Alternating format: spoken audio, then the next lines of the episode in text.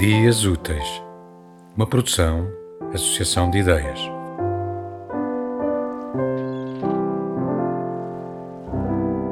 Xavier eh, Sarmiento é a personagem principal uh, deste livro, As Pessoas uh, Invisíveis, e, e, vai sofrer uma grande uh, transformação ao longo, ao longo da narrativa.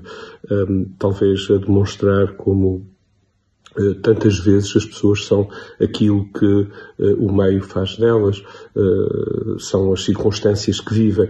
Neste caso também como uh, a ambição e a ideia de poder pode transformar profundamente as pessoas.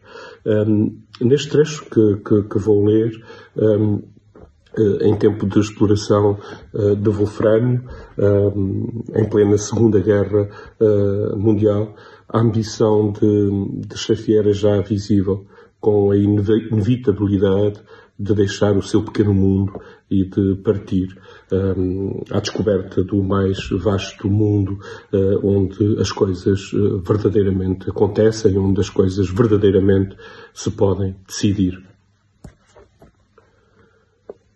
Xavier anda pelas ruas e pelos calhos de Vilarinho e compreende que o passeio é já uma despedida. Quase nada o liga a estas casas e a estes campos com muros de pedra arrumada e cancelas com baixos relevos esculpidos a navalha. E agora ainda menos, desde que começou a febre do wolframio e tudo mudou, ou parece estar a mudar. A ambição alarga os extremos. Há agora mais dinheiro a correr e mais gente a viver em condições miseráveis. Muitos deixaram a lavoura e o amanho das terras e são agora capatazes das concessões ou apanhistas das explorações à superfície. Há encarregados gerais das lavras industriais e há os pilhas e os que descem ao fundo dos poços subterrâneos a retirar a água acumulada quando os filões mergulham no maciço e a exploração segue em profundidade. Há os que andam na fárria. As crianças no interior das minas, em recados e a transportar peças e ferramentas desconcertadas de um lado para o outro. E há as mulheres na britagem e na separação dos minérios. Há as concessões e a lavra de rapina. A palavra dada compete agora com a candonga e a falcatrua. Há tiros e desordens. Há dinheiro a rodos. Há acidentes e crimes. Tudo mudou, ou parece estar a mudar.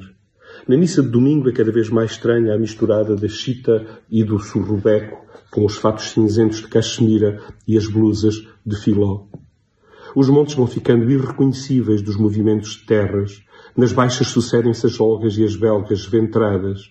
As rigueiras afluem às águas ácidas das lavadoras.